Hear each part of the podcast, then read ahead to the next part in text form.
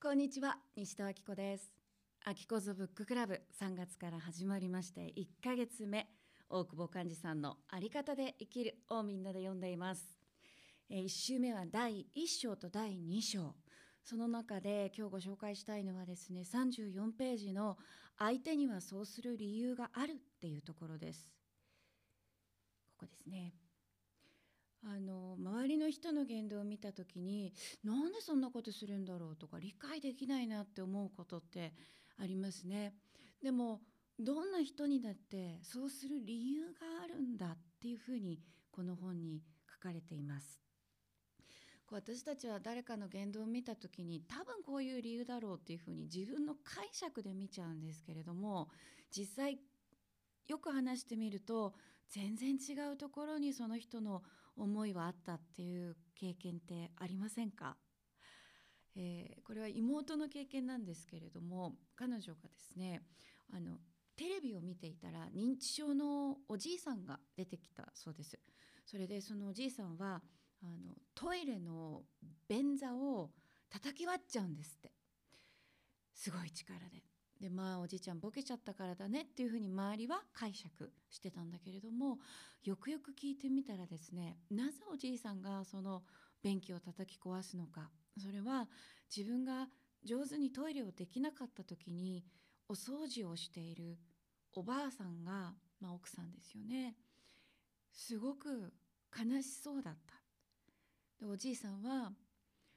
便器が悪いんだと思ったんですね。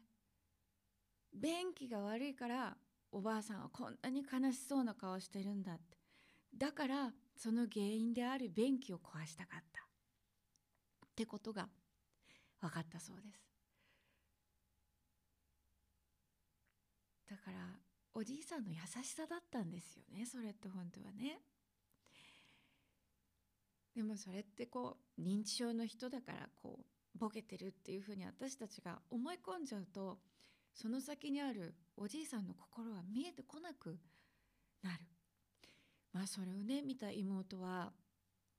実生活でもそれを実践したそうです。えー、ちょうどそんな時に小学校に通うお姉ちゃんのコンパスを幼稚園に通う弟が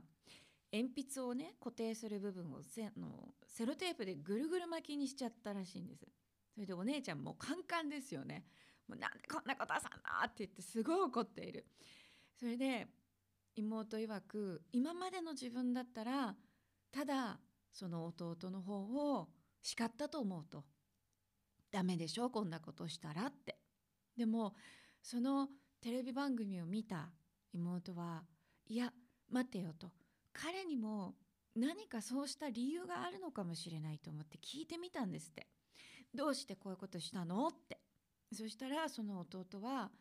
コンパスでね丸を描こうと思ったら鉛筆がグラグラしてうまく描けなかっただからこれをねお姉ちゃんも困ると思ってその鉛筆が動かなくなるようにセロテープで巻いたんだってそしたらですねカンカンになってたお姉ちゃんもちょっと気持ちが解けてくるんですよね。もちろん鉛筆はこうネジを固定すれば固まります。でもそれを幼稚園児の弟は知らなかっただけなんですね。お姉ちゃんのためを思ってやったんだ。でそのことがみんなで分かった時にその時にこうお姉ちゃんの怒りも解けて、えー、うちの妹もですねなんか母親として自分が少し成長できたんじゃないかなと思ったそうです。彼女は4人子供がいるんですけど、まあ、おそらく上の2人の時だったらもう私は何も言わずに叱ってたしなんなら叩いてたかもしれないって。だけれどもあのそうやってね何か理由があるんじゃないかって聞くことができた。なんか誰しもねなんかお母さんに分かってもらえなかった痛みってどっかにあると思うんですよね。でもなんかそういう妹の話を聞いてたらあお母さんもこうやって少しずつ成長していくんだよなって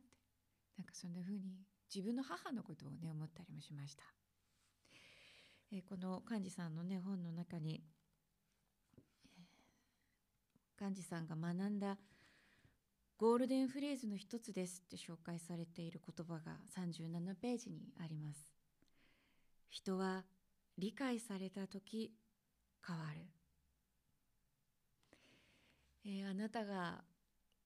誰かを理解した体験あるいは理解された体験があったらぜひお聞かせいただけませんか、えー、Facebook グループ「アキコズブッククラブで」えー、皆さんにこの本を読んでの気づきや感想をシェアしてもらっています、えー、途中からでももちろん OK です、え下にリンク貼っておきますので、えー、ぜひあの一緒にこの本を楽しく読んでいきましょう西田明子でしたえまたおすすめ動画がこの辺に今出ていると思いますまたチャンネル登録も真ん中の A っていうところをクリックして、えー、ぜひ応援してください。それじゃあまた。